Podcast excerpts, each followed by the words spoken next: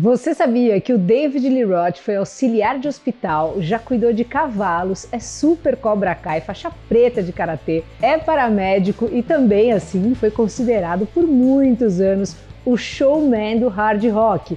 Hoje, David Lee do Van Halen no Cada Caso um Caos.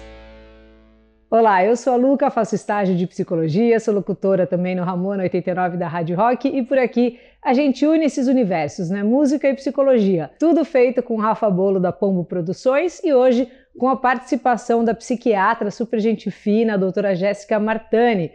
O apoio é da melhor escola online de música do Brasil. Quer aprender a cantar ou prefere um curso de back vocal, de piano, de teclado, o que você quiser? Tá tendo. Você consegue fazer quantos cursos de música quiser com a Music Dot. Aliás, lá você aprende a tocar a primeira música em 10 minutos sem enrolação e a primeira aula é de graça. E não encana com essa história de achar que não consegue. A filosofia deles é que qualquer um pode aprender a tocar um instrumento, é só praticar. Pega o desconto que está na descrição pelo link musicdot.com.br barra promoção barra Luca. David Roth nasceu no dia 10 de outubro de 1954 em Indiana, nos Estados Unidos. Ele é filho do oftalmologista Nathan Lee Roth e da professora Sybil Roth. A mãe ensinava artes e sempre estimulou esse lado do filho, assim, né? E nas irmãs também, né, na Lisa e na Alison. O Dave conta que quando era pequenininho, a mãe sempre estimulou a criatividade. Já com o pai, ele não tinha muita interação porque era um acadêmico bem serão, assim, mas levava os filhotes ali para o cinema de vez em quando e tal. E o Dave conta que o primeiro filme que ele viu de cabo a rabo foi o Quanto Mais Quente Melhor, da Marilyn Monroe, que o pai levou para ver escondido da mãe, inclusive. Tem episódio aí da mestra por aqui. Apesar disso, o Dave diz vir de um lar disfuncional, assim, porque seus pais estavam sempre tretando e a mãe uma vez soltou que a gestação não era esperada, então ele descobriu que faz parte ali do time dos acidentes ambulantes, vamos dizer assim. Ainda bem pequeno, era hiperativo, né, para Lhoraca e foi mandado para uma clínica de orientação infantil e passou com um psiquiatra por uns três anos. O Dave simplesmente não dava sossego para os pais. Todas as noites, depois do jantar, ele começava a batucar na mesa com os talheres, né? Assim, ficava imitando os comerciais de TV, apresentava programas fictícios, enfim, começava a pirulitar e não parava mais. Era 220 o dia todo, assim, em looping e repete o refrão. Desde os sete anos de idade, o Dave já sabia que queria ser, assim, um cara da música, queria ser um rockstar. Ele queria ser mesmo ali o centro de todas as atenções, mas também queria entreter a geral ao redor. No comecinho da adolescência, ele mudou para a Califórnia com a família e começou a trampar como auxiliar de hospital. Correria mil grau, dava banho nos pacientes, trocava curativo, arrumava leito, limpava boga, fazia de um tudo. Chegou também a trabalhar num estábulo de cavalos, mas os ares californianos ali inspiravam demais o menino que sonhava com sucesso e começou a cantar e fazer umas gigs no ensino médio. E pela mesma época foi expulso de casa pela mãe por ser um jovem muito problemático, palavras dele. Dava um trabalho assim desgraçado, vivia arrastando e acabou indo morar com o pai aos 17 anos, isso depois do divórcio deles, né? Terminou a escola e entrou para a faculdade de Pasadena, estudou teoria musical, orquestração e regência. De acordo com o próprio, ele não era muito bom nisso. Quem era bom mesmo aí no moio eram os dois meninos que ele conhecia, os irmãos Ed e o Alex Van Halen. Nessa época, os irmãos já estavam fazendo um barulho na cena local com o grupo Mammoth e o Ed era ali então não o guitarrista, mas o vocal. Nessa época eles batiam de frente, assim, disputavam o público, eram, eram rivais mesmo, né? Uma banda era a Red Ball Jets, o vocalista era o David Lee Roth, a outra essa banda que eu tava comentando do Ed Van Halen. E aí o, o David Lee Roth falou assim, ó, a gente nunca se deu bem, nós sempre nos odiamos, começamos em bandas rivais, rivais amargos, mas fomos jogados no mesmo balaio e foi sensacional. Os Van Halen, né, os irmãos ali, estavam precisando assim assim urgentemente de uma caixa de som para fazer uma gig ali. E o Roth tinha uma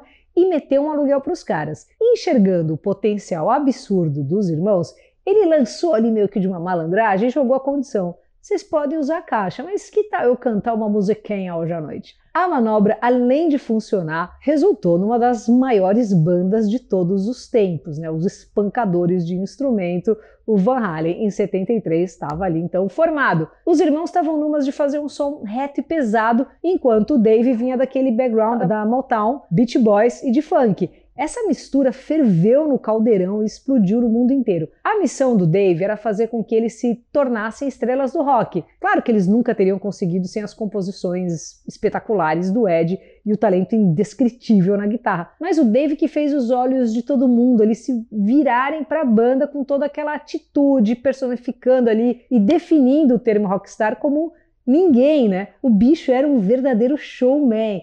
E essa veia artística sangrava também para os clipes da banda, onde ele atacava ali como diretor, como por exemplo no sensacional Hot for Teacher. Isso tudo fora o estilo de vida, né, que como o Dave mesmo disse, fazia os caras do Led Zeppelin parecerem assim jovens escoteiros. Rapidamente, o Van Halen passou a ser conhecido pelos excessos, né, com a bagunça comendo solta ali nos Beaty Nights e também na cocaína. Numa ocasião ali pegaram o Roth e o Ozzy fazendo um campeonato de narigada que acabou com o Ozzy desaparecido na noite com um show cancelado. Todos eles assim pisavam fundo, mas o Dave ele ia além. Ele chegou a desenvolver até um sistema de distribuição de VIPs, então ele botava equipe assim para recrutar belas moças durante o show para levar as pequenas ali para o backstage. Nessa época corria na boca pequena ali que o Dave até tinha botado o seu membro no seguro, mas a verdade é que nenhuma empresa quis fazer esse tipo de cobertura do pirocacto. Com o tempo, o caldo entre o Dave e o Ed foi azedando, dadas as diferenças criativas que os dois tiveram aí desde o começo. A parada foi ficando cada vez mais pessoal, né? O Gene Simmons, do Kiss Mestre Ultra Mega Rockstar Fodaralho, que foi quem descobriu o Van Halen. E ele contou uma vez que o Ed Ed estava tão desgostoso com o Van Halen, tão puto com o Dave, que chegou a pedir uma vaguinha no Kiss, imagina? Todo o drama em torno do Dave começou a atrapalhar a banda porque ele queria tomar controle de absolutamente tudo. E todo mundo que batia de frente ali com ele era demitido. O Dave mesmo falou uma vez: eu intimidei, assediei, ameacei insultei até conseguir o que eu queria. Assim vendemos 14 milhões de discos. Veja você. Enquanto ainda estava no Van Halen, botou na pista o primeiro EP solo, Crazy From The Heat, e quatro meses depois anunciou que estava deixando Van Halen de lado para fazer um filme baseado no seu álbum com um personagem baseado nele, que também se chamava Dave. Na ocasião, ele falou o seguinte: Eu quero fazer o meu filme, talvez quando eu terminar a gente volte a ficar juntos. Ainda teve a moral de chamar, sabe quem para fazer a trilha?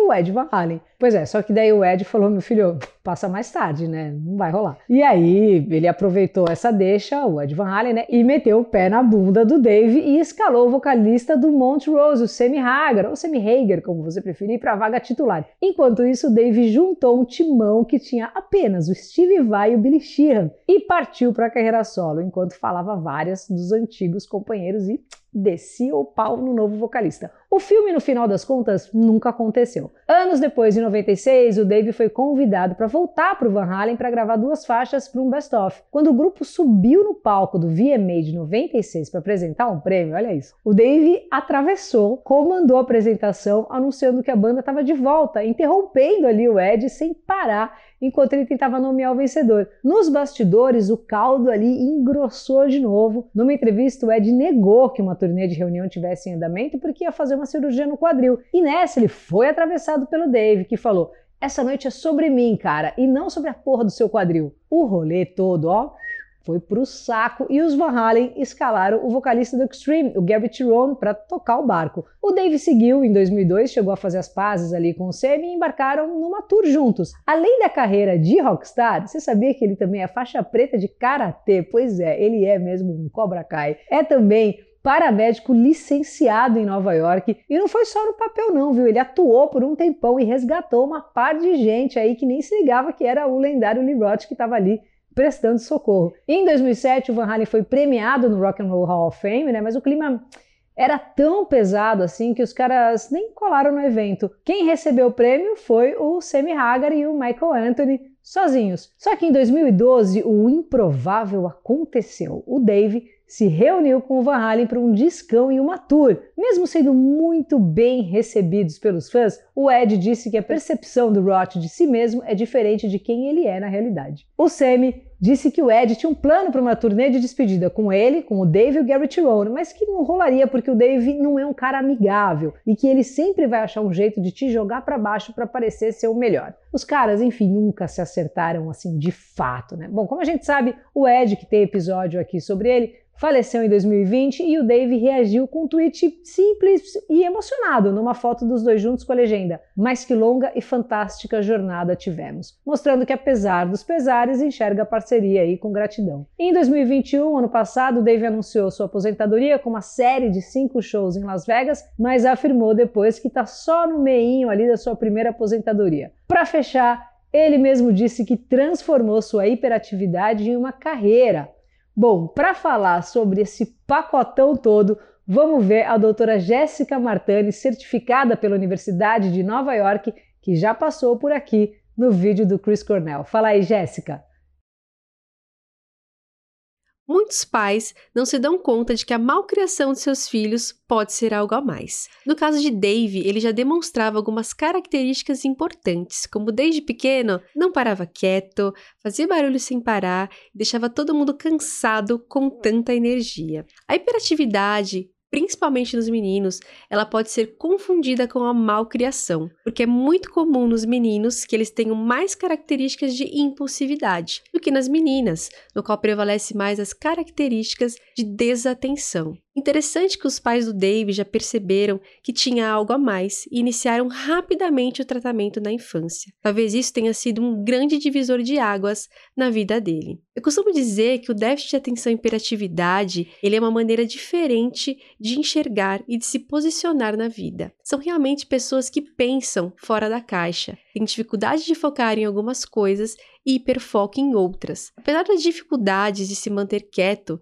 são pessoas muito criativas e que que bom que a mãe do Dave conseguiu logo prestar atenção nessa parte e incentivar esse lado dele da criação. E o TDAH ele tem esse ponto importante foco zero no que considera chato hiperfoco naquilo que ele gosta. Não é que quem tem TDAH não tem atenção. Na verdade, são pessoas que têm atenção em tudo ao mesmo tempo. Isso faz com que elas não consigam focar em nada e se distraiam por pequenas coisas. A teoria científica atual defende que no TDAH existe uma disfunção da dopamina, noradrenalina e principalmente na área pré-frontal e amígdala. São regiões cerebrais importantes relacionadas a controle de impulso e tomada de decisões. A alteração nessas áreas ocasiona em impulsividade, distração, e desorganização. A hiperatividade, ela anda de mãos dadas com a impulsividade, e ela pode se manifestar de várias maneiras, como interromper os outros durante conversa,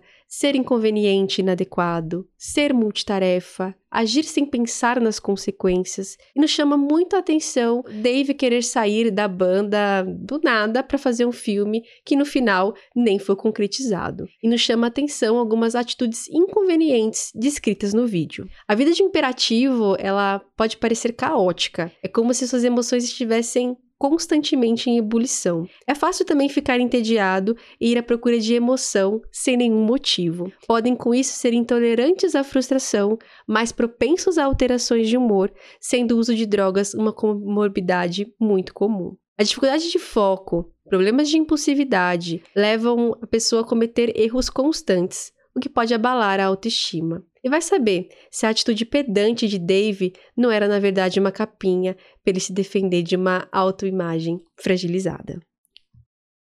E aí, curtiu? Aquele esquema nosso de toda semana, em toda quinta tem um vídeo novo e aproveita, deixa e me segue no Insta, Luca89FM. Valeu!